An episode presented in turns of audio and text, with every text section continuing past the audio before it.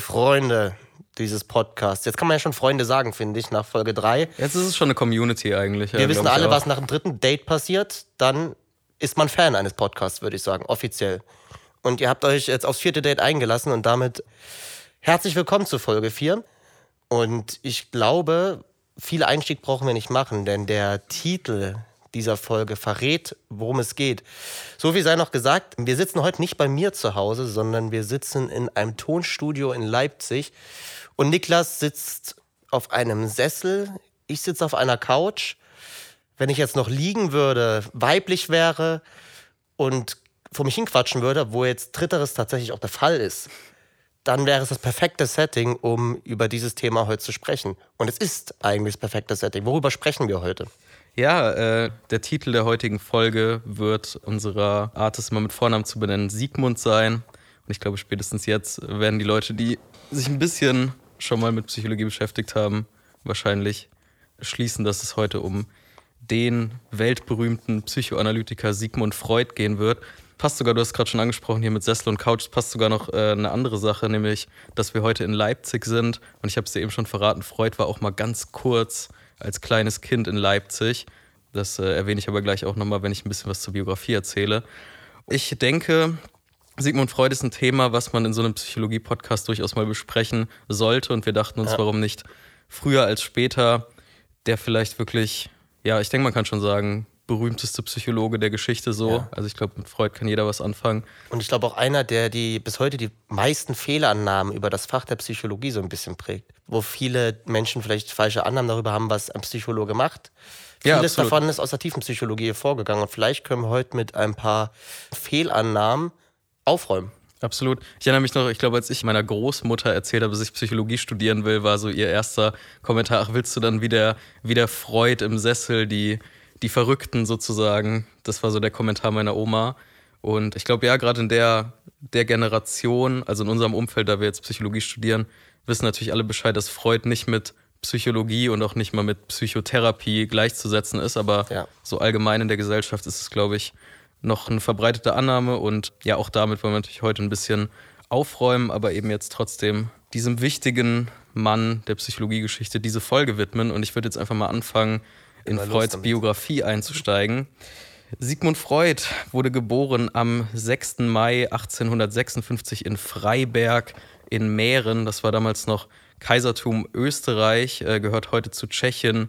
Der Ort heißt Pribor, ist so eine kleine Stadt ganz am östlichsten Zipfel von Tschechien. Da kommt er her. Freuds Vater Jakob war Wollhändler von Beruf und Freuds Eltern waren beide Juden, also Freud dementsprechend auch Jude. Allerdings äh, schon Freuds Eltern haben den jüdischen Glauben nur noch relativ wenig streng gelebt. Die Vorfahren des Vaters waren noch aus einer orthodoxen, also seine Vorfahren waren im Prinzip orthodoxe Juden, aber der Vater hatte schon nicht mehr so viel Wert drauf gelegt und Freud meinte auch mal, eigentlich hat ihn sein Vater nie so richtig eingeweiht, in was es jetzt heißt, ein Jude zu sein und den jüdischen Glauben. Dann im Jahr 1859, Freud jetzt drei Jahre alt, hat in der Zwischenzeit noch eine kleine Schwester bekommen.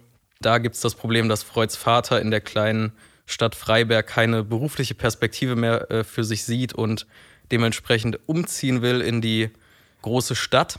Und äh, so kommt die Familie über den Umweg Leipzig, das habe ich eben schon erwähnt, wo sie erst eigentlich hin wollten, aber nicht bleiben durften, weil das damals noch eigenständiges äh, Kaisertum Sachsen war und sie da keine langfristige Aufenthaltsgenehmigung bekommen haben, zieht es sie dann schließlich nach Wien, wo sie sich ansiedelt, wo der Vater auch Arbeit findet und dann in den Jahren 1860 bis 64 bekommt der kleine Sigmund noch fünf Geschwister, also ist dann fünf. relativ, ja, stattliche Familie, aber ich denke für die Zeit damals ist es einigermaßen normal, so Familien waren ja damals ein bisschen größer. Ab dem Jahr 1865 besucht Sigmund Freud dann das Gymnasium im Wiener Gemeindebezirk Leopoldstadt, wo die Familie auch wohnt, ist ein Gymnasium, was sich fokussiert auf das Erlernen historischen Wissens und der alten Sprachen, also Latein, Altgriechisch.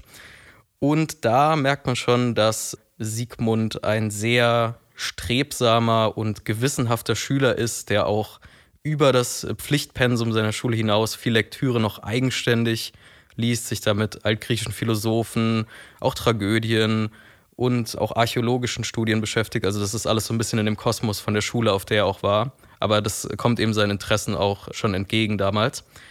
Ja, da gibt es auch die Geschichte, damit man sich mal ein bisschen vorstellen kann, wie das quasi so in der Familie war, weil Freud eben sehr, wie gesagt, darauf bedacht war, viel zu lernen.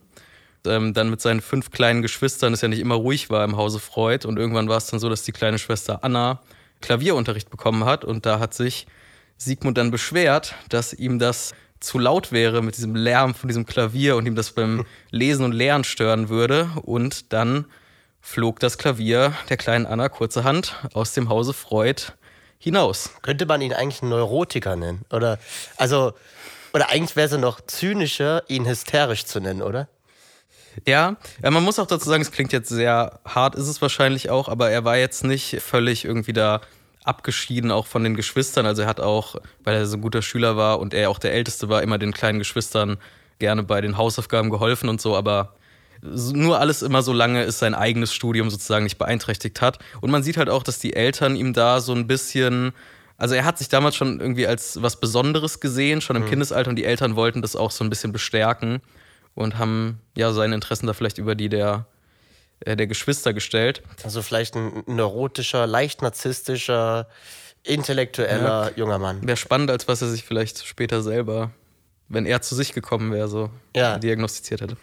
Jedenfalls schließt Freud im Juli 1873 dann das Gymnasium ab mit auch glänzenden Ergebnissen, erreicht in sieben Fächern die Bestnote. Ich weiß nicht genau, wie viele Fächer es gab, aber ich schätze nicht, nicht viel mehr als sieben. Ja, das ist sozusagen der Vorläufer vom Matura. Das hieß damals noch anders, ah, okay. äh, aber im Prinzip genau. Ja. Was ganz interessant ist, ist, dass in seiner Abschlussprüfung in Altgriechisch gab es eine Übersetzungsaufgabe, 33 Verse mussten da übersetzt werden und da kam bei Freud die griechische Tragödie König Ödipus vom griechischen Tragödiendichter Sophokles vor. Und ähm, ja, man kann sagen, Ödipus, die Geschichte des Ödipus, dieser griechische König, der mehr oder weniger aus Versehen seinen eigenen oder unwissentlich seinen eigenen Vater ermordet und die Mutter geheiratet hat, das sollte auch noch eine Rolle spielen in Freuds späterem Wirken. Geradezu wegweisend, diese Abschlussarbeit. Ja, ja, genau. Er hat sich auch ja. generell, wie gesagt, dafür interessiert, hat sich dann auch eine eigene Fassung gekauft hm. von König Ödipus. Weiß man eigentlich, wie die Beziehung zur eigenen Mutter war von Freud? Gibt es dazu irgendwelche. Ich, also, ich habe nichts Außergewöhnliches gefunden.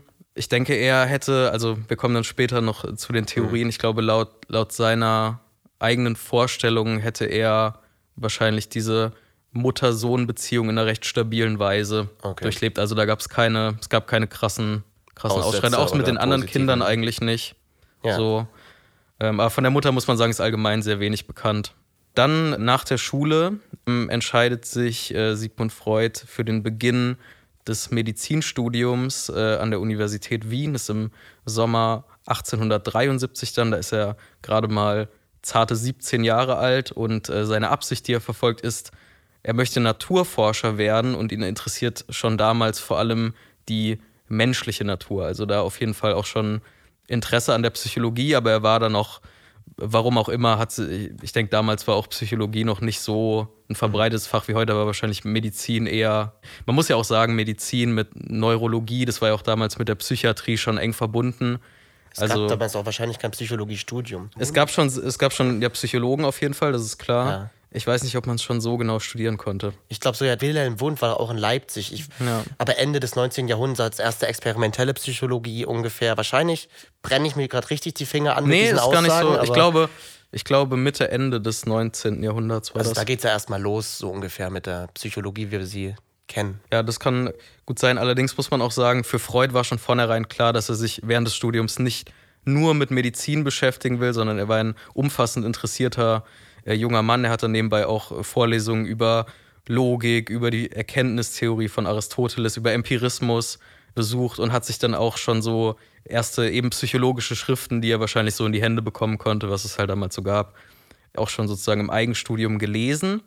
Beendet hat er sein Studium dann nach etwa acht Jahren, was relativ lang ist. Eigentlich äh, hat man damals auch so nach fünf Jahren fertig gemacht, aber man muss sagen, es lag jetzt nicht daran, dass Freud irgendwie faul war oder zu viel gefeiert hätte oder so, sondern eher an seiner, dass er zu wissbegierig war und zu viel noch nebenbei mhm. gelernt hat und er hatte dann auch so zwei, ja, würde man heute sagen, so studentische Hilfskraftstellen in der Forschung, halt noch in der Medizin, da ging es noch um Meeresbiologie und irgendwie hat da zumindest Nervensystem auch schon von äh, Fischen untersucht und mit Menschen verglichen. Hat dann auch seine Doktorarbeit, die hat er sozusagen im gleichen ja, Atemzug mit seinen Abschlussprüfungen gemacht, über das Rückenmark der niederen Fische geschrieben. Also mhm. da noch auf einem sehr medizinischen Kurs auf jeden Fall unterwegs. Ja. Dann nach seinem Studium, Jahr 1883, fängt Freud an, in einer Psychiatrie in Wien zu arbeiten, und zwar beim Psychiater Theodor Meinert. Das war auch ein ehemaliger Professor von Freud und der hat ihn im Studium schon begeistert und hatte sich da nach dem Studium seinen ersten Job verschafft.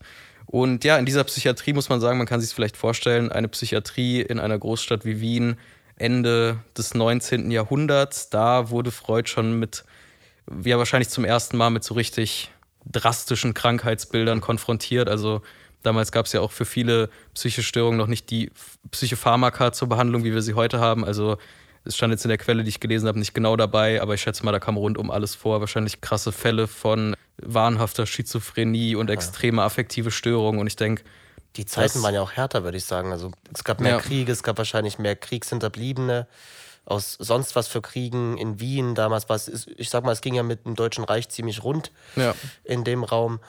Und das klassische Beispiel ist ja, wenn man von Psychopharmaka redet, Angststörungen, die lange, lange, lange mit Ethanol, also mit Alkohol behandelt mhm. wurden. Man hat den Leuten ja. einfach zu trinken gegeben. Ja. Oder ich weiß nicht, ob die jetzt getrunken haben oder ob die es gespritzt bekommen haben. Ja. Das zeigt, glaube ich, die Verzweiflung der Psychiatrie, wie sie früh auch gewesen sein muss.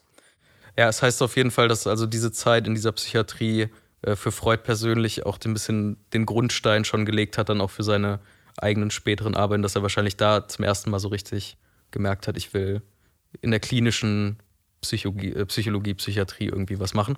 Was ganz interessant ist, äh, so am Rande in der Zeit, äh, wo Freud auch in dieser Psychiatrie gearbeitet hat, ist er zum ersten Mal mit der Substanz Kokain, die damals auch noch nicht so gut erforscht war, wie es heute ist, in Kontakt gekommen hat es dann mal so für sich ausprobiert und gemerkt, auch Mensch, das hilft ja ganz gut, so sich, sich beim Konzentrieren. So. Naja, Freud hat ja sehr viel gearbeitet, muss man sagen. Also ich glaube, Freud war wirklich kein Partylöwe. Freud hat viel äh, Das ist die Ausrede, die jeder Wall Street Banker aufbringen würde. Die arbeiten auch hart wahrscheinlich. Ja, ja, aber irgendwo muss man sich ja dann seinen Spaß erholen. Und Freud hat eben, ja, da mal das, äh, das Kokain entdeckt, hat ihm auch geholfen, seine Nasennebenhöhlenentzündung, die er hatte, äh, ein bisschen zu behandeln. Also eigentlich rundum gut für Freud, der auch tatsächlich, also anscheinend hat er so Mitte der 1880er angefangen und dann irgendwann Mitte der 1890er das letzte Mal Kokain konsumiert. Also heißt doch es. So kurz. Also nicht so lange und äh, sei anscheinend auch, hätte keine starke abhängige Phase gehabt. Zumindest habe ich darüber nichts gefunden. Aber den Weg zur Zigarre hat er ja gefunden dann irgendwann. Also ja, das. Äh, süchtig ist er geblieben irgendwie. Das ist richtig. Was man aber sagen muss, was Freud ein bisschen verbockt hat mit dem mit dem Koks ist, äh, dass er einem befreundeten Arzt von sich, der bereits Morphium-abhängig war, weil der irgendwie einen Finger verloren hat oder so und er brauchte Morphium für die Schmerzen. Und da meinte Freud, äh, ja, hier, um von deiner Morphium-Abhängigkeit runterzukommen, äh, nimm doch hier das Kokain. Und am Ende war er halt Morphium und Kokain abhängig, also es hat nicht so gut geklappt. Da war, da war der gute Siegmund nicht so erfolgreich. ja, aber das nur kurz am Rande, also im Endeffekt ist er jetzt nicht krass abgestürzt, sonst hätte er ja auch es nicht mehr so weit bringen können. Genau, dann zwei Jahre nach der Anstellung in der Psychiatrie wurde Freud dann auch Privatdozent an der Uni Wien und kurz darauf hat er direkt ein Reisestipendium nach Paris angetreten für sechs Monate und dort war er in der Psychiatrie, wo er zum ersten Mal mit der Methode der Hypnose in Berührung kam.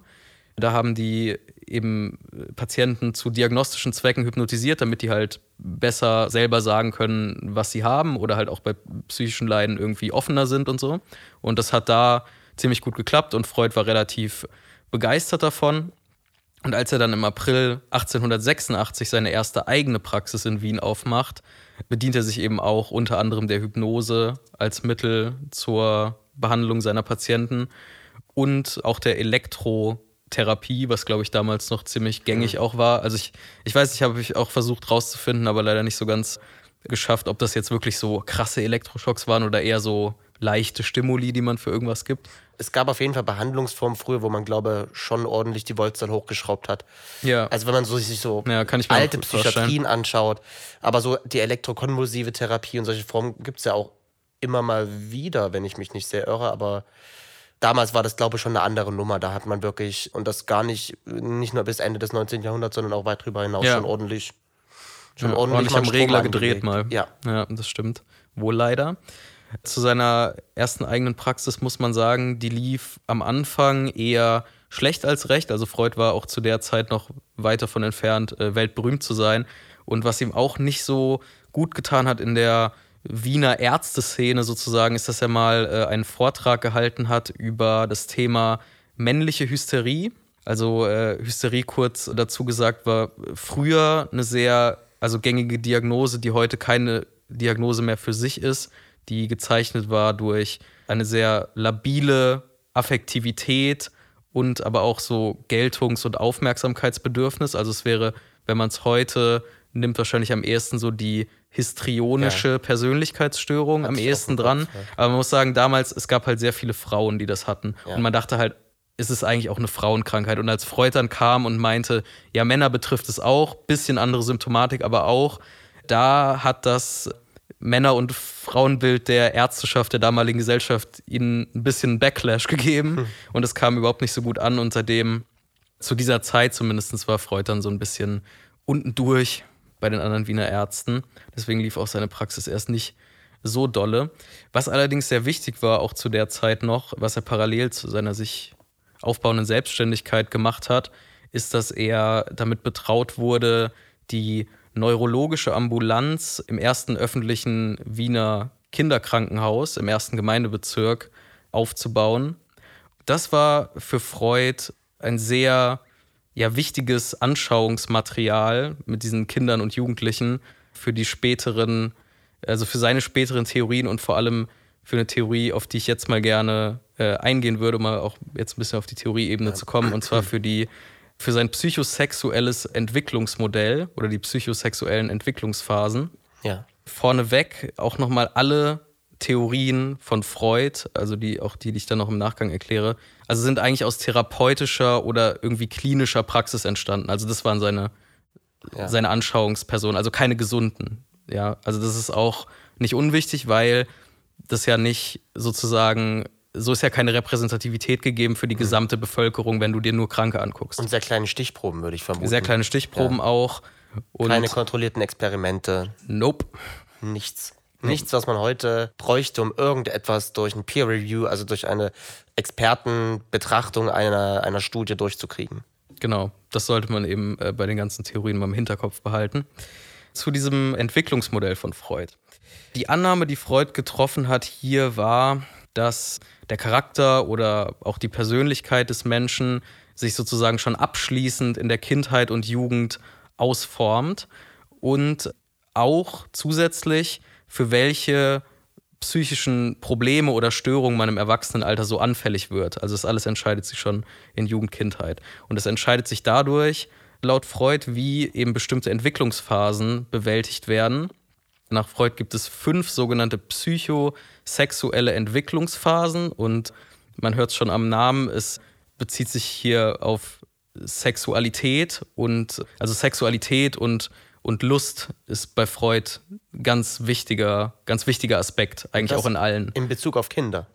Auch in Bezug auf Kinder. Auf Kinder. Ja. In Bezug auf alle eigentlich. Okay. Ja, klar. Und laut Freud müssen eben diese fünf Phasen, die ich gleich kurz vorstellen werde, in einer Balance durchlaufen werden, damit im Nachgang keine Probleme entstehen. Also das heißt, die, die Triebe, also das ist auch, wovon Freud spricht immer von Trieben, das sind im Prinzip eigentlich körperliche Bedürfnisse, die irgendeine Spannung, zum Beispiel Hunger, wenn man jetzt Hunger hat, wäre das so ein Grundtrieb und das erzeugt dann eine, Spannung oder ein Unwohlsein, dann muss man halt was essen, um diese Spannung zu reduzieren. So ist also auch in diesen Entwicklungsphasen, die müssen halt so nicht zu viel, nicht zu wenig Triebbefriedigung, so ein gesundes Maß.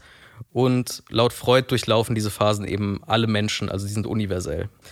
Und diese Phasen sind zum ersten, als erstes kommt die orale Phase im ersten Lebensjahr. Und da ist die zugrunde liegende Erfahrung des Babys sozusagen die Lust an der Nahrungsaufnahme. Äh, Im Speziellen dann meistens bei Babys ähm, durch Saugen, so an der Brust der Mutter saugen oder dann an der Babyflasche nuckeln so. Und dementsprechend ist die erogene Zone in dieser Phase der Mund. Wa- Was er dann auch so gesagt hat, ist, du kannst es ja dann auch, wenn, wenn Babys zum Beispiel am Daumen lutschen oder heute kriegen sie halt Schnuller, sodass das irgendwie zu einem Lustgewinn führt, dass sie das auch so gerne machen, obwohl dann das nicht mehr eins zu eins mit der Nahrungsaufnahme sozusagen einhergeht. Also die Kinder empfinden das als befriedigend, lustvoll, als genau. erregend, könnte in man dieser, sagen. In dieser oralen Phase. Es ist ein Lustgewinn. Also nach Freud ein, schon ein sexueller, wobei man auch sagen muss, Sexualität hat bei Freud halt ein bisschen andere Definition, da komme ich auch gleich nochmal drauf, ja. als so, als wir heute Sexualität verstehen, also ein bisschen universeller. Das ist diese äh, orale Phase, dann kommt als zweites die anale Phase. Jetzt wird es ganz wild. Erstes bis drittes Lebensjahr, anale Phase, da ist die Erfahrung, was das Kind macht, Lust an der Ausscheidung. Hm. Und die Erogene ist dementsprechend der Anus. Und Freud ja. hat sich das so vorgestellt, dass in dieser Phase die Kinder Lust dadurch empfinden, dass sie quasi Kontrolle haben über ihre eigene Ausscheidung. Also dieses, ja, im Endeffekt laufen lassen oder zurückhalten der eigenen des Finden. man verliert die Freude darüber, dass man, dass man das anhalten kann und laufen lassen kann, oder? Ach, ich finde es manchmal heute noch ganz gut. ja, also muss ich sagen. Ja, es muss man, es ist halt laut ihm in der, in, in diesem Lebensalter so das Besonders der, der dominierende, treibend. genau, der dominierende, der treibende, die treibende Lustquelle. Ja. Für Kinder. Laut Freud. ja. ja. so. Genau, dann als drittes haben wir die phallische Phase, äh, drittes bis fünftes Lebensjahr. Und da haben wir sozusagen den, den Callback zum vorhin angesprochenen, der Ödipus-Tragödie. Nämlich ist in dieser Phase zum ersten Mal so wirklich die Erfahrung, Lust an Sexualität als solche zu haben und die erogenen Zonen sind zum ersten Mal die Genitalien. Mhm. Allerdings ist es laut Freud so, dass in dieser Lebensphase die Kinder sich von dem gegengeschlechtlichen Elternteil, also dass sie das quasi anziehen finden auf eine sexuelle Weise. Jungen von der Mutter und Mütter. Mädchen vom Vater. Vater. Genau. Und deswegen nennt man diese phallische Phase auch ödipale Phase, weil das im Prinzip ja genau dieser Ödipus-Effekt ist mhm. im Endeffekt. Genau, also wie ich eben schon gesagt habe, muss man halt sagen, bei Freud der Sexualbegriff ist halt weiter gefasst. Das heißt jetzt nicht, dass quasi in diesem frühen Kindesalter die Kinder irgendwie Sex mit ihren Eltern haben wollen, mhm. sondern es geht halt mehr so um quasi eine, eine sehr intensive Annäherung, man will halt auf jeden Fall dem gegengeschlechtlichen Elternteil gefallen und man konkurriert halt so ein bisschen mit dem gleichgeschlechtlichen. Laut Freud mhm. kann man diesen Vergleich natürlich nicht gewinnen als kleines Kind und deswegen ist, um diese Phase sozusagen gesund zu durchlaufen, muss sich dann das Kind mit dem wiederum gleichgeschlechtlichen Elternteil identifizieren ja. und so ein bisschen seine Rolle einnehmen wollen, zumindest in seiner Fantasie. Freud hat sehr viele Geschwister. Ist das vielleicht eine logische Konsequenz dessen, dass er diesen Konkurrenzkampf vielleicht um die Mutter selber als Herausforderung erlebt hat? Ja, es, also es ist generell sehr, sehr spannend, wenn man sich so äh, Freuds Kindheit und wie, wie ich eben meinte, auch, dass ihm zum Beispiel dieses ganze Ödipus-Ding mhm. schon in der Schule begegnet ist. Ne? Da habe ich auch mal so aufgezuckt, weil du dir halt denkst, äh, also haben bis wahrscheinlich bis jetzt auch alle, alle Zuhörer so empfunden, das sind schon wilde Theorien und das ist auch so, ja. Gerade diese psychosexuelle Phasentheorie hier äh, ist schon alles sehr wild und man, man fragt sich natürlich ein bisschen, wo gab es da vielleicht schon Berührungspunkte, dass er halt genau auf diese Sache gekommen ist. Mhm. Aber ich kann es dir nicht sagen, also die genaue, genaue Beziehung zu den Geschwistern und auch zur Mutter, wie gesagt, ich habe dann nichts, nichts Ausfallendes gefunden, ja. aber man weiß natürlich nicht alles, ne? Also ist klar. Ja. ja. Dann wird es in der nächsten Phase ein bisschen langweiliger. Das ist die sogenannte Latenzphase. Die geht vom 6. bis zum 12. Lebensjahr und da schlummert laut Freud der Sexualtrieb und die geistige Entwicklung steht bei den Kindern im Vordergrund, also da passiert so gesehen gar nichts Dolles. Und dann als letztes haben wir die genitale Phase, dann in der Pubertät. Das leuchtet wahrscheinlich wieder ein bisschen stärker ein. Das ist dann einfach wieder Lust an der Sexualität und erogene Zone eben die Genitalien. Aber da ist es dann halt, richtet sich das Verlangen eben nicht mehr auf die Eltern, sondern dann auf Gleichaltrige. Und diese Phase ist laut Freud die Grundlage für ein gesundes Sexualleben im Erwachsenenalter. Jetzt ist natürlich die Sache, wie schon gesagt, wenn diese Phasen halt nicht so günstig durchlebt werden, dann kann das zu Problemen führen. Und laut Freud nennt man das dann, wenn man bei dieser Triebbefriedigung irgendwas aus der Balance gerät und man da ein bisschen hängen bleibt, nennt Freud das Fixierung. Und laut ihm prägt es eben den späteren Charakter des Menschen. Oh. Man bleibt hängen, sozusagen. Man bleibt hängen, sozusagen. So würde ich es, ja. Du kommst nicht so drüber hinweg. Ist, ist so ein Hängenbleiben, du so ein bisschen auf einer. Äh, ganz blöd gesagt, du hast die Brust nicht oft genug bekommen oder als zu dass oft. Du, als, oder zu oft. Deine Persönlichkeit fixiert sich darauf, genau. weil du. Ich mach's mal am Beispiel äh, fest zur Also jetzt am Beispiel der analen Phase, ich will jetzt nicht alle durchgehen, das würde ja. äh, den Rahmen sprengen. Bei einer zu schwachen Triebbefriedigung in der analen Phase, also es könnte zum Beispiel sein, dass eben die Eltern einem Kind sehr streng vorschreiben, wann es auf Klo gehen darf und wann nicht. Also dass mhm. sozusagen die Selbstbestimmung da nicht hat und diese Triebbefriedigung ist zu schwach, würde sich ein sogenannter anal-retentiver Charakter ausbilden und die Gefahr oder erstmal so der, der, die Charaktereigenschaften, die damit dann assoziiert werden, werden sowas wie Geiz oder Zwanghaftigkeit bei Freud und wahrscheinlich so die Störungen, die das begünstigen könnte, sowas wie eine, wie eine Zwangsstörung. Ja. Bei zu starker Triebbefriedigung in dieser Phase, also im Prinzip das Kind kann darüber frei verfügen und spielt da irgendwie zu viel mit diesem Reiz rum und hat da gar kein Maß, würde sich ein anal expulsiver Charakter ausbilden und das würde laut Freud im Charakter zu verschwenderischem Verhalten und geringer Selbstkontrolle führen. Da habe ich dann an sowas wie, also bei, auf Störungsebene, da muss man übrigens dazu sagen, die richtige Störung kommt dann, wenn es quasi wirklich ausufert. Hm. Ja, also wenn das äh, dann im Erwachsenenalter auch aus irgendwelchen Gründen wirklich schlimm wird. Ansonsten hast du halt eher diesen Charakter, aber dass es halt wirklich zu was klinisch Bedeutsamem wird, wäre dann genau bei zu starker Triebbefriedigung in der analen Phase zum Beispiel, wie gesagt, bisschen sowas wie, wie Spielsucht oder auch Persönlichkeitsstörungen mhm. mit so hoher Impulsivität, so ja. Borderline oder so ja. oder antisoziale. Also so glaub, hat sich so hat sich Freud im Prinzip im Kern erklärt, warum Menschen psychische Störungen ausbilden, mhm. so, also wo das begründet liegt. Ja, jetzt nochmal einfach äh, die Frage an dich. Du hast ja auch das Fach studiert. Mhm. Was hältst du denn von diesem Modell? Naja, man weiß natürlich, und das, ich glaube, das hätte ich sowieso erwähnt, bei klinischen Krankheiten muss man immer sehr vorsichtig sein, was man sagt und was man nicht sagt, weil das natürlich Betroffene gibt und zu Stigma führt. Natürlich entstehen zwanghafte Störungen oder Borderline-Störungen, das heißt impulsive Störungen, nicht über die Regelung des Fäkalverhaltens im Kindheitsalter. Und ich glaube, das ist natürlich ein ganz gefährliches Bild, das da durch Freude entsteht. Wir wissen ja, dass Zwangsstörungen zum Beispiel Äthiologie nennen wir das in der Psychologie. Es gibt dann neuroanatomische Korrelate, die wir finden. Wir wissen, dass Zwangsstörungen durch ganz andere Faktoren begünstigt werden. Und das Gleiche gilt natürlich viel für eine so extreme Persönlichkeitsstörung wie Borderline sie ist. Deswegen ist eine Loslösung von diesen Theorien ganz, ganz, ganz, ganz wichtig, weil ich finde, das ein sehr unangenehmes Stigma. Diese Befriedigung, diese Sexualtheorie und das so auf die Eltern zu beziehen, ist hundsgefährlich und nicht produktiv und hilft, hilft auch in einem therapeutischen Setting ja eigentlich. Weil eigentlich, wenn wir therapeutisch vorgehen wollten, können wir, ist es ja schwer anzusetzen, weil eigentlich können wir sagen, ist mhm. vorbei, du bist geformt. Oder wir werden noch ja. hören, was Freud an ja, Vorschlägen ja. bringt. Werden wir noch hören, ja. Man kann auf jeden Fall, also ist es im Prinzip, also seine Kritik absolut berechtigt. Diese Theorie der psychosexuellen Entwicklungsphasen, kann man schon sagen, ist auf jeden Fall die Theorie von Freud, die so am weitesten aus der Zeit gefallen ist, eigentlich, die am überholtesten ist. Und man weiß eben heute, also dieses mit oraler, analer Phase, das wird eigentlich nirgendwo mehr so wirklich so streng gesehen.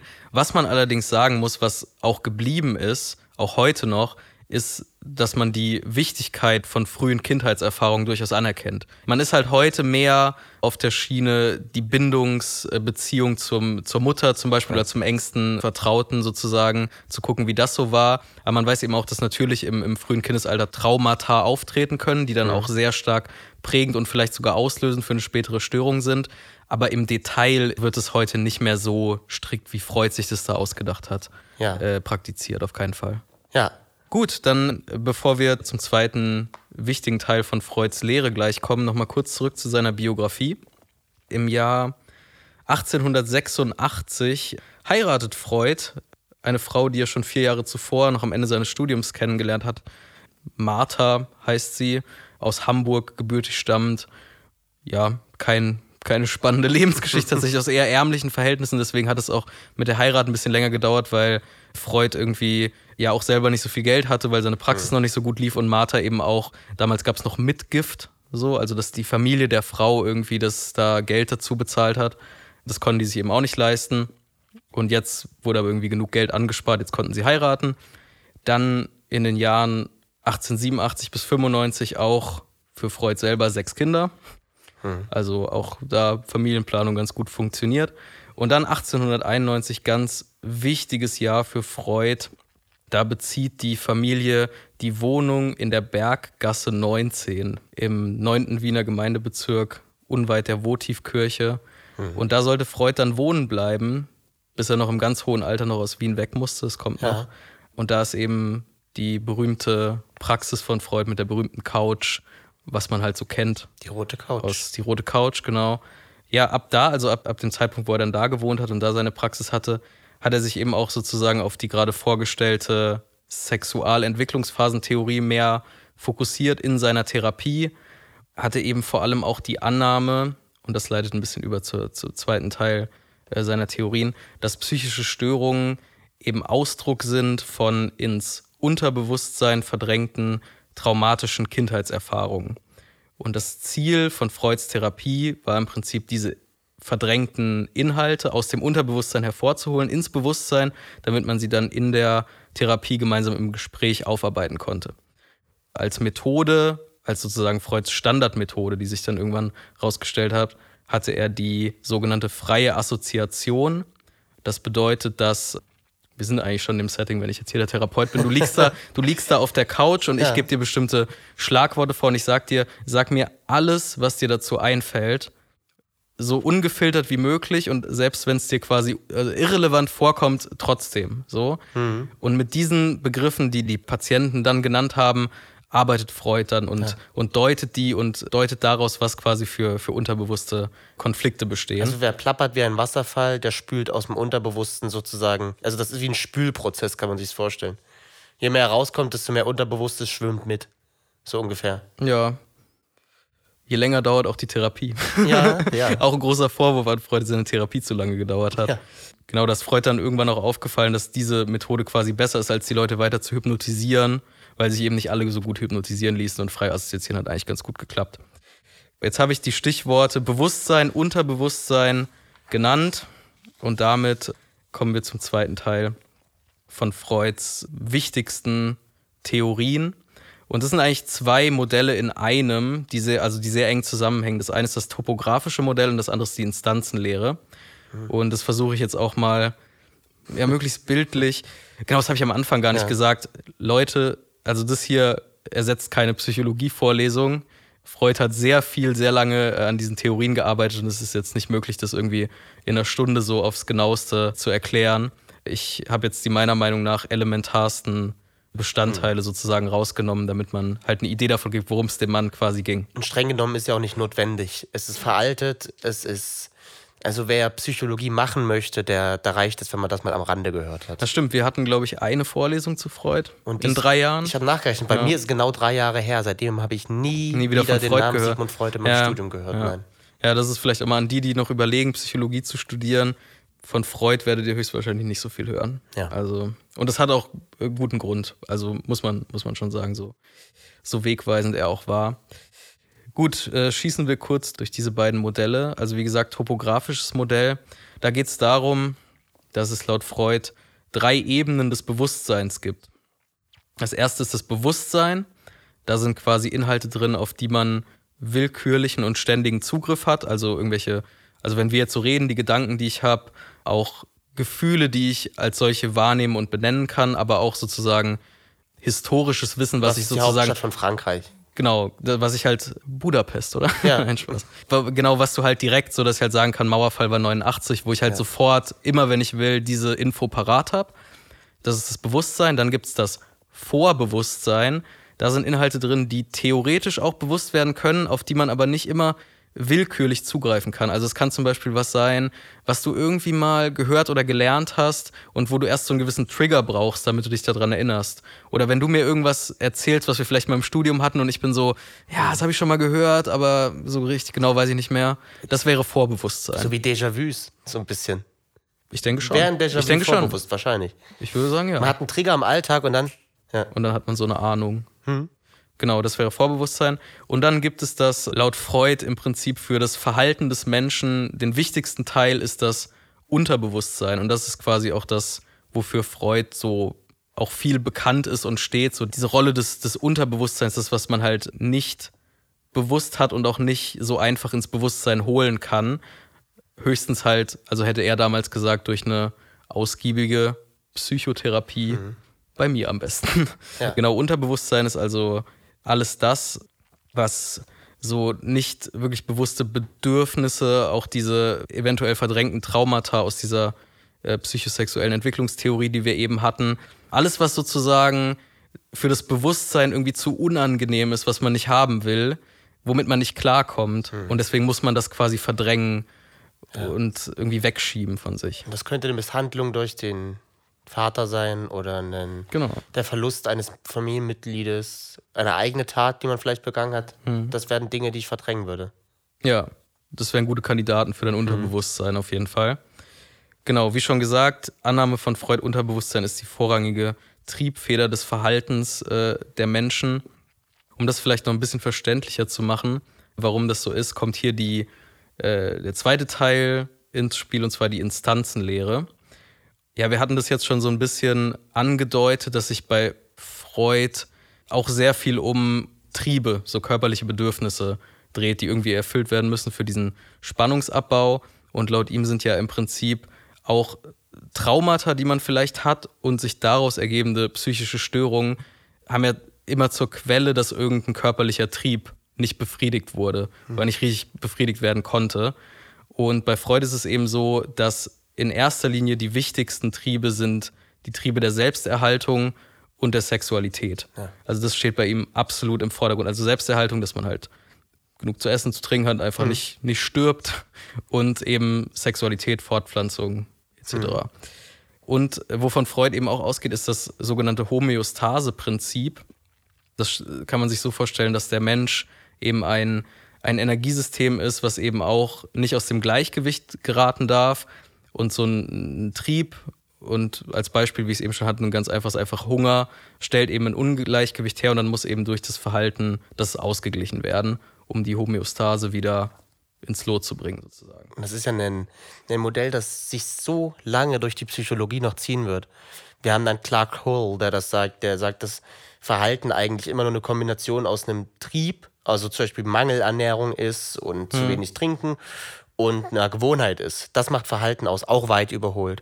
Ja. Oder ob das die maßlose Bedürfnispyramide ist, die sagt, der Grund, das grundlegendste Bedürfnis des Menschen ist zum Beispiel, diese Bedürfnisse befriedigt zu haben. Das ist ein Motiv, das sich so lange durch die Psychologie zieht.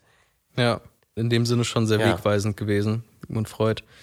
Jetzt ist natürlich so das Problem mit dieser ganzen Triebsache. Man kann ja nicht immer alle Triebe, die man hat, direkt ausleben oder es schickt sich sozusagen mhm. nicht immer, das immer zu machen. Zum Beispiel, wenn man jetzt irgendwie bei einem Vortrag sitzt in der ersten Reihe und man kriegt mega Hunger, dann willst du vielleicht nicht essen, obwohl es jetzt nicht explizit verboten ist, aber irgendwie möchte man das nicht so gerne. Ich finde schön, dass du ein wenig anzügliches Beispiel dir ausgedacht hast. Du hast aus allen Beispielen, die in deinem Kopf rumgeschwört sind, das, das am wenigsten anzüglich rausgesucht. Ich meine, ich hätte jetzt auch zur Toilette gehen und masturbieren sagen können. Aber ja, nee, sowas würde ich nicht machen. Nein. Damit da irgendwie nicht alles aus dem Ruder läuft, kommen sozusagen die Instanzen bei Freud ins Spiel. Da gibt es wie bei den Bewusstseinsebenen auch drei Stück. Und das ist zum einen das S, das sogenannte S, ES, mhm. ähm, ist das Sitz der, da sitzen auch die Triebe. Und das S, ich versuche mal diese Instanzen sowieso, wenn man sich so drei Menschen vorstellt, die an einem Tisch sitzen, zu beschreiben das S wird derjenige, der immer sagt, so alles sofort machen. So, ja. egal Konsequenzen, egal, ich will jetzt Essen, ich will jetzt Sex, ich will jetzt dies oder das, mhm. egal wo wir gerade sind, leite das sofort in die Wege. Und das S sitzt eben im Unterbewusstsein. Da finde ich auch, wird sich jetzt vielleicht der eine oder andere denken, irgendwie so Sachen wie, ob man jetzt Hunger hat oder irgendwie einfach gerade so sexuell erregt wird, das ist ja nicht wirklich unterbewusst. So dass, mhm. Also man, man merkt es ja dann schon. Und da ja. würde ich persönlich mitgehen bei dieser Kritik, aber ich glaube, also ich habe da noch mal ein bisschen intensiver reingelesen, da ist es halt, muss man auch ein bisschen äh, sehen, was gemeint ist, ist halt eher so der Trieb, Impuls bei diesen Sachen. Hm. Also es kommt halt, es sind halt Sachen, die du nicht, also auch sowas rudimentäres wie Hunger oder Sexualität, du kannst es ja sozusagen nicht planen, wann dir das widerfährt. Ja. Sondern das kommt ja so als Impuls und natürlich nimmst du das dann irgendwie hm. wahr, aber eigentlich unterliegt es nicht wirklich deiner Kontrolle und das ist auch ein bisschen, äh, was das Unterbewusstsein bei Freud ausmacht. Es macht halt so sein eigenes Ding. Dann gibt es noch neben dem S das sogenannte Ich. Und das Ich will eigentlich das S zufriedenstellen, so gut es geht, aber will halt immer gucken im Abgleich mit der Realität, inwiefern ist es gerade machbar. Zusätzlich zum Ich gibt es dann noch das Über-Ich. Und das Über-Ich ist sozusagen der moralische Kompass, Hm. der dem S, wenn das S irgendwas will, sagt das Über-Ich so, ja, Moment, das können wir nicht machen, weil wir zum Beispiel, es gibt bestimmte soziale Normen oder man hat irgendein Ideal von sich selber, wie man sein möchte und das sagt so, das geht nicht. Und das Ich ist eben derjenige Part, der dann zwischen den beiden vermittelt, ist so der Mediator sozusagen Ja. zwischen Über-Ich und S. Als Beispiel dazu, wie es quasi im Konflikt, wenn man jetzt, also man hat Aggressionen gegen irgendjemanden und das S sagt, hau dem aufs Maul, Ja. so. Und das Über-Ich sagt aber, nee, könnt ihr mich aufs Maul hauen, weil ähm, macht man nicht und außerdem äh, vielleicht Bestrafung und so. Und dann sagt das Ich, ja, okay, schlagen ist wirklich gerade nicht so die beste Idee, aber wir können ihn vielleicht beleidigen als Kompromiss. Und dann kann man ihm irgendwas an den Kopf werfen und dann ist so, sind so alle so halbwegs zufrieden. Ja. So kann man sich das ein bisschen vorstellen, was diese, was diese Instanzen bei S machen. Und hier ist eben auch wieder die Annahme, dass wenn S, also das S und das Über-Ich nicht zufriedengestellt werden, nicht bekommen, was sie wollen über eine lange Zeit, dann führt es auch wieder zu psychischen Problemen Okay. und äh, gegebenenfalls Störungen. Als Beispiel, wenn im Über-Ich sozusagen das Ich-Ideal besteht, dass man gerne sehr viel Geld haben möchte, reich werden will. Hm. Also das das, würde, Norm. Das, ist halt würde die eigene Norm. genau so eine, so eine Art von Ich, Ich-Idee, Selbstideal oder auch Norm. Womit es Freud vielleicht auch in Verbindung bringen würde, wäre so ein oraler Charakter. Also so eine nicht gut zu Ende gebrachte orale Phase, weil da nimmt er an, dass man, wenn man das hat, irgendwie eine Vorliebe für, also oraler Charakter wäre so eine Vorliebe für Aufnahme. Irgendwie, das ist auch Anfälligkeit für so Sachen wie Rauchen oder Alkohol trinken, aber eben auch Geld, so materielle Sachen. Das könnte das irgendwie sein. Genau, man hat halt dieses Ideal und das Über, ich möchte es, aber es klappt halt nicht so. Du kann ja nicht jeder reich werden und dann hast du halt ein Problem. Und wenn du das Problem zu lange hast, kommt es laut Freud zu Störungen. Es gibt dann noch die sogenannten Abwehrmechanismen bei Freud. Das sind sozusagen vorübergehende Lösungen, wenn irgendwas so dem S oder Über-Ich nicht entspricht. Da könnte man in dem Fall beim Beispiel irgendwie Geld verdienen. Gibt es da so Sachen, ich glaube, es gibt, ich weiß gar nicht mehr genau, wie viele Abwehrmechanismen, aber so um die zehn oder so. Ja, ich erinnere mich düster. Hier könnte man zum Beispiel, könnte es sein, dass die Person dann einfach dieses Bedürfnis leugnet, einfach sagt, so, also man will sich weigern, so diese unangenehme Realität wahrzunehmen und einfach sagen, nee, ich, ich will gar nicht reich werden oder ich, Will ihm gar nichts auf Maul, aufs Maul hauen. oder ich will ihm gar nicht aufs Maul hauen oder ich will halt, oder ich habe ja genug Geld oder so schlimm ist er gar nicht oder so. So eine Stufe über der Leugnung wäre noch die Projektion. Das ist, dass man quasi seine eigenen Triebwünsche anderen unterstellt. Also wenn du mir jetzt unterstellst, dass ich nur aufs Geld aus wäre, dann würde ich so, was, ich bin überhaupt nicht, du bist aufs Geld aus. So. Bist, alle, alle anderen sind doch immer nur aufs Geld aus, aber ich bin nicht aufs Geld aus, so mäßig. Oder was ich auch noch einen krassen Abwehrmechanismus finde, ist die Reaktionsbildung. Das ist sozusagen die Verkehrung, das, was du eigentlich willst, in das genaue Gegenteil. Das heißt, jemand, der vielleicht Okay. eigentlich richtig gerne reich werden möchte, das aber nicht schafft, der würde sich dann hinsetzen und sagen, ich lebe jetzt ganz minimalistisch. Oder ich so. will ihm gar nicht aufs Maul hauen. Eigentlich möchte ich ihm doch nur was Gutes. Und eigentlich möchte ich ihn doch nur streicheln. Dem Ja, gegenüber. dann so voll nett sein Ja. zu jemandem, den man eigentlich, ja, das wäre auch eine Reaktionsbildung. ja. Ja, wie schon gesagt, ist Freuds Therapie so angelehnt an diese Modelle, die ich jetzt vorgestellt habe. Und es geht eben immer darum, das Unterbewusste ins Bewusste zu holen, damit man es dann aufarbeiten kann.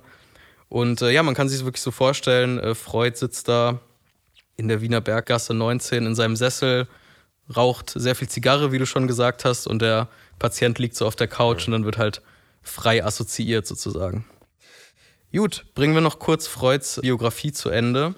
1899, Freud ist inzwischen 43, bringt er ein sehr wichtiges Werk für ihn noch raus, die sogenannte Traumdeutung. Träume zu deuten, der Inhalt, also den Inhalt von Träumen zu interpretieren, ist für Freud sozusagen die Königsdisziplin, um auf das Unterbewusste zuzugreifen, weil er eben annimmt, dass im Traum die Kontrolle des Ich auf das S komplett ausgeschaltet ist und man dann sozusagen in einfach so einer metaphorischen Sinne, also man kann es nicht eins zu eins nehmen, offensichtlich, man weiß ja, was man für kranken Scheiß manchmal träumt. Man muss es dann halt interpretieren. Das ist dann so wie in diesem Aus, wenn man sagt, wie in deinen kühnsten Träumen. Diese Aussage in deinen kühnsten Träumen bedeutet ja, wenn du alles machen könntest, worauf du Bock hättest. Und das ist die Vorstellung. In deinen Träumen sind, ist alles, worauf du Bock hast, möglich. Ja. Und wird auch geträumt am Ende. Äh, Traumdeutung muss man aber dazu sagen, ist jetzt für den Therapiealltag nicht so gut geeignet, weil da muss ja auch quasi der Patient viel Eigenleistung bringen, irgendwie morgens seine Träume aufschreiben und das kann man nicht so richtig vertrauen und deswegen freie Assoziation meistens besser. Bis zu diesem Zeitpunkt lief Freuds eigene Praxis, wie gesagt, noch nicht so gut, weil er den Fame auch noch nicht so richtig hatte. Aber dann ging es besser nach der Jahrhundertwende, also zum 20. Jahrhundert dann, mhm. wurde er zum Professor an der Wiener Uni befördert. Er hat da auch ein bisschen selber dann im Endeffekt, obwohl er es am Anfang nicht wollte, nachgeholfen, diesen Professorentitel zu bekommen, weil Freud eben wusste, es ist auch, also ein Zitat von ihm, eine Professur erhebt den Arzt in unserer Gesellschaft zum Halbgott für seine Kranken. Hm. Also er wusste, mit diesem Professorentitel ist ein richtiger Reputationsboost ja. und dann läuft die Praxis. Und so war es auch. Die Praxis lief richtig, richtig gut. Freud konnte dann sein Honorar sozusagen so weit erhöhen, dass quasi eine einstündige Analysesession bei ihm so viel gekostet hat wie ein guter Anzug beim Herrenschneider. Hat dann da auch ordentlich, ordentlich gut Geld verdient. Und da das aber damals natürlich noch keine Krankenkassen bezahlt haben, hm. diese, diese Art der Therapie, kann man sich auch vorstellen, dass so sein Kernklientel eher aus den gut gesitteten Wiener Kreisen, die sich es eben leisten konnten, mhm. kam. Dann von der Jahrhundertwende bis zum Ersten Weltkrieg wurde Freud und seine Psychoanalyse zunehmend berühmt. Er hat dann auch ein bisschen Hilfe von, aus, dem, aus dem Ausland von Verehrern, anderen Psychoanalytikern sozusagen, Fans von ihm, die da irgendwie viel gearbeitet haben, damit diese ganze Lehre irgendwie berühmter wird. Gab dann auch die ersten Analytikerkongresse und Freud hat so eine eigene, hat eigene Psychoanalyse-Zeitschriften rausgegeben. Und dann kam natürlich der Erste Weltkrieg 1914. Ja. Das war erstmal ein Rückschlag fürs mhm. Geschäft, weil Wien war zwar im Ersten Weltkrieg nicht wirklich bedroht, äh, zu keiner Zeit, aber es gab halt trotzdem, also es gab teilweise krasse Nahrungsmangel auch und ja. die Leute hatten jetzt kein, keine Zeit und kein Geld und keine Lust mehr zur Therapie zu gehen. Aber zynisch gefragt, doch eigentlich gut fürs Geschäft. Außer, dass die Leute sich nicht mehr leisten können. Du meinst, weil sie danach vermehrt kommen? Ja, also eigentlich, ganz zynisch gesagt, ist es doch für einen Psychiater das Bestmögliche, was passieren kann. Also interessanterweise war es auch so, dass es nach dem Krieg, als der Krieg dann vorbei war, wirklich eigentlich umso besser lief, weil dann auch mhm. Leute aus Großbritannien und Amerika, die vorher nicht da waren, kamen und da Freud dann schon eine gewisse Berühmtheit hatte, ja, war er dann eigentlich so ausgebucht wie vorher, wenn nicht sogar noch mehr. Und während der Zeit des Weltkriegs hat Freud eigentlich auch ganz gut genutzt, hat viele Publikationen angefertigt, hat da einfach ein bisschen mehr geschrieben. Dann im Jahr 1923, Freud ist inzwischen schon 67 Jahre alt, ein persönlicher Rückschlag für ihn. Er wird mit Gaumenkrebs diagnostiziert hat, wie du vorhin schon angedeutet hast, zu sehr dem Zigarre-Rauchen gefrönt. Es hat dann seinen Gaumen befallen, auch irgendwie im ganzen Gesicht dieser Krebs gestreut, sodass ihm dann operativ Teile des Ober- und Unterkiefers entfernt werden mussten. Er hat dann irgendwie so eine ganz umständliche Kieferprothese tragen müssen, die ihn halt sehr eingeschränkt hat mhm. in der, der, therapeutischen Arbeit und auch bei Vorträgen. Da konnte er, da konnte er alles nicht mehr so viel wie davor. Aber auf der sonnigen Seite des Lebens muss man dazu sagen, zumindest war er dann Mitte der 1920er Jahre wirklich weltberühmt geworden. Und eine Anekdote, die ich wirklich sehr lustig fand, die kann ich auch vor den Recherchen noch nicht, ist es tatsächlich der sehr erfolgreiche Hollywood-Produzent Samuel Goldwyn hm. Freud. Von Goldwyn Brothers. Das sind doch die mit sind dem Löwen. Sind es die? Wahrscheinlich. Ja, das habe ich nicht nachgeguckt. Die mit dem Löwen, sein. oder? Der in einem Kreis drin steckt. Das kann sein. Ich habe nur dann mal kurz nachgeguckt. Oder Metro Goldwyn Mayer, nicht Goldwyn Brothers. Metro Goldwyn Mayer. Also ich habe auf jeden Fall nachgeschaut. Der, ja. der Mann war kein, also der war schon sehr erfolgreich in Hollywood auf jeden Fall. Und der hat dann Freud irgendwann sich ihm genau. angenähert, genau, und wollte ihn den Zitat größten Liebesspezialisten der Welt dazu bewegen, seine Expertise für die stattliche Summe von 100.000 Dollar kaufmännisch zu verwerten und eine Geschichte für die Leinwand zu schreiben und so bei einem Zitat Großangriff auf die Herzen der Nation zu helfen. Ist es nicht schön? Ja. Da merkt man auch schon ein bisschen, wie in der öffentlichen Wahrnehmung diese ganzen Lehren von Freud damals schon so ein bisschen verklärt wurden. Und da hat dieser Produzent sich wahrscheinlich gedacht, okay, berühmter Analytiker, der hat irgendwas mit Sexualität und Lust, da lässt sich bestimmt eine tolle Liebesgeschichte draus spannen. Ja, braucht man fast nicht zu sagen. Freud hatte natürlich gar keinen Bock drauf, hat es schon kategorisch abgelehnt, sich mit dem Mann überhaupt zu treffen. Gut, hatte zu der Zeit sowieso schon genug Geld, äh, war ja inzwischen berühmt. Im Jahr 1933 kam es bekanntermaßen zur Machtergreifung der Nationalsozialisten in Deutschland Und Freud war ja, wie wir wissen, offiziell Jude, auch wenn er es nicht wirklich vorbildlich gelebt hat. Das war natürlich ein Problem. Freuds Bücher wurden dann auch in der Bücherverbrennung vom Mai 33 verbrannt. Allerdings muss man sagen, dass Freud die Lage damals ziemlich verkannt hat ja. und das alles als nicht so schlimm eingeschätzt hat. Er dachte halt, Österreich, die zwar auch eine rechte mhm. Regierung mhm. hatten, aber er dachte, die sind nicht so krass wie die Deutschen und die werden keine gesetzliche Judenverfolgung irgendwie, mhm. das werden die nicht machen. Und dass sich Österreich an Deutschland anschließt, hat er auch für unwahrscheinlich gehalten, weil er irgendwie dachte, dass Frankreich und die anderen Verbündeten das verhindern würden. Dem war nicht so. Ja. Und so kam es dann, dass nachdem zweimal Gestapo und SS auch bei Freud einmarschiert waren und dann ein bisschen Randale gemacht haben, ähm, er sich dann doch zur Ausreise entschieden hat, ist dann im Jahr 1938 nach England ausgereist auf großen diplomatischen Druck, hatte da wahrscheinlich noch Glück, dass er so weltberühmt war, weil das ja. dann alles in die Wege geleitet wurde. Wurde dann in London empfangen am 6. Juni 1938 mit großem Presseaufgebot. Die Engländer waren alle ganz froh, dass jetzt der Welt, weltberühmte Sigmund Freud bei ihnen war. Er hat sich dann da in England eine großzügige Villa in Hampstead, einem noblen äh, Viertel in London, gekauft ja. und hatte dann da aber leider nicht mehr so viel Zeit.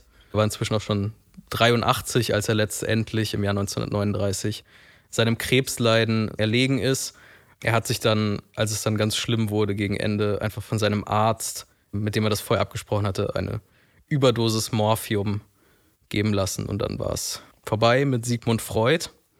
Zum Abschluss dieser ja. Folge müssen wir noch ganz kurz, wie wurde Freud jetzt im Nachgang kritisiert und wie haben seine Theorien weitergewirkt, würde ich gerne nochmal ganz kurz zusammenfassen. Du hast auch viel davon vorhin schon gesagt. Ich fasse es, wie gesagt, nochmal ja, kurz zusammen. Ja. Die zentrale wissenschaftliche Kritik, muss man sagen, ist eben, dass Freuds Annahmen zum allergrößten Teil nicht empirisch nachprüfbar sind und dementsprechend auch nicht zu falsifizieren sind. Als Beispiel, wenn man jetzt irgendwie, wenn man einen Mann hat, der große Zuneigung zu seiner Mutter hat, dann würde Freud da drin wahrscheinlich in irgendwie Mutterkomplex vermuten. Und wenn man aber im Gegensatz hier einen Mann hat, der starke Abneigung hat, dann würde Freud sagen, ah, das ist Reaktionsbildung, ein Abwehrmechanismus und dementsprechend wäre die Theorie auch wieder bestätigt. Und solche Sachen gibt es halt viele. Also li jeder seiner, liebt seine Mutter. Im Endeffekt liebt jeder seine Mutter oder hat halt irgendwelche anderen unaufgearbeiteten Kindheitstraumen. Ja. Und das sind so ja logische Kreisläufe, die halt ja nicht so nicht zulässig sind. Ja, eigentlich nicht. Also nach heutigem Denkverständnis eigentlich nicht zulässig sind. Also manche Sachen sind auch einfach schon, habe ich auch schon gesagt, ganz klar widerlegt, wie zum Beispiel, dass diese Persönlichkeitsentwicklung mit diesen Phasen auch schon im, im Jugendalter abgeschlossen wird. Heute weiß man, dass sich die Persönlichkeit bis ins hohe Alter immer weiterentwickeln kann. Und eben dieses ultimative, diese ultimative Rückführung von Verhalten auf Triebe, die ist heute auch aus der Zeit gefallen. Also man kann sagen, bei Freud ist es ein sehr defizitäres Menschenbild, würde man sagen. Das heißt, der Mensch wird eigentlich nur von dem zum Verhalten angetrieben, was er irgendwie bekommen möchte, was ihm hm. fehlt. Ja und darauf basiert irgendwie alles. Dann gab es aber zum Beispiel, also heute weiß man, es ist wahnsinnig komplex, was das Verhalten von Menschen im Endeffekt, wie sie sich verhalten, auch situationsabhängig, was sie für Lernerfahrungen gemacht haben, was sie irgendwie für kognitive Konstrukte mhm. sich gebildet haben, was auch, also ja. werden wir vielleicht in einer anderen genau. Folge nochmal drüber reden. Genau, die Kritik an der Therapie war eben, vor allem habe ich eben auch schon gesagt, die war viel zu lang. Also so eine Psychoanalyse hat viel zu lang gedauert. Es konnte sich bis um zu 300 Stunden handeln, wow. was dann bei einer bis drei Stunden in der Woche einfach zwei bis sechs Jahre hm. gewesen wären. Da hast du eben auch schon gesagt, das ist halt auch für kontrollierte Studien mit einer Kontrollgruppe zu lang, weil ja in dieser Zeit, wenn es wirklich sechs Jahre dauert, da können sich ja die Lebensumstände komplett ändern. Gerade zu den Zeiten, ja. Ja, genau, dann hattest du ja. ja, was weiß ich, wie viele Drittvariablen irgendwie, die hm. da mit reinspielen können. Deswegen kann man diese Effektivität nie so wirklich gut nachweisen. Aber was man ihm sagen muss, was von Freud auf jeden Fall geblieben ist, ist dieser Fokus aufs Unbewusste, den er gelegt hat, der ist auf jeden Fall nicht verschwunden. Und es gibt wahnsinnig viel Forschung, auch gerade in den 1990er Jahren gab es, nannte man so das Revival des Unbewussten, so nochmal Boom zu, zur Forschung zum Unbewussten. Da gibt es unter anderem sehr spannende Studien zum, das hatten wir, glaube ich, auch mal im, im, im Studium, zum freien Willen anhand mhm. von bildgebenden Verfahren, wenn man dann ein MRT hat, wo man dann sehen kann, dass wenn Leute irgendwie einen Knopf drücken sollen und dann sozusagen den Zeitpunkt angeben sollen, wo sie die äh, Entscheidung getroffen haben, diesen Knopf zu drücken. Von Benjamin Liebet, die Experimente. Ah, ja, das wusste ich gar nicht. Okay. Und dann kann man ja quasi auf den Bildern des Gehirns sehen, dass die Areale, die für diese Entscheidung zuständig sind, schon aktiviert werden, bevor der Mensch bewusst die Entscheidung hm. seiner Angaben nach getroffen hat. Ja, solche und, und viele andere Studien zum Unbewussten. Also das ist auf jeden Fall in der Forschung noch hoch aktuell. Und ich denke, auch gerade im Alltag machen wir schon relativ viele Sachen einfach automatisch, instinktiv auch. Und wenn man es streng nimmt, ist es ja auch hm. das Unbewusste und Unterbewusste. Und was man eben auch nicht vergessen darf, ist, denke ich, mal abgesehen von Freuds Wert für die Psychologie als Wissenschaft, ist einfach der kulturelle Wert, den er hat. Also wie viel über diesen Mann geschrieben wurde, äh, Filme, Dokumentationen und irgendwie die Faszination, die das ausgelöst hat, ist schon ziemlich einzigartig, denke ich. Ich würde die Podcast voll gerne abschließen mit einem Zitat von Sigmund Freud, was ich auch ganz gut finde, wo man mal. Der haben ihn so viel beschimpft heute, jetzt darf er nochmal selbst zu Wort kommen. Genau, und dieses Zitat wäre vielleicht eine Art Verteidigung von ihm gegen diesen Vorwurf der Unwissenschaftlichkeit. Und zwar, Zitat Sigmund Freud, es wäre ein Irrtum zu glauben, dass eine Wissenschaft aus lauter streng bewiesenen Lehrsätzen besteht und ein Unrecht, solches zu fordern.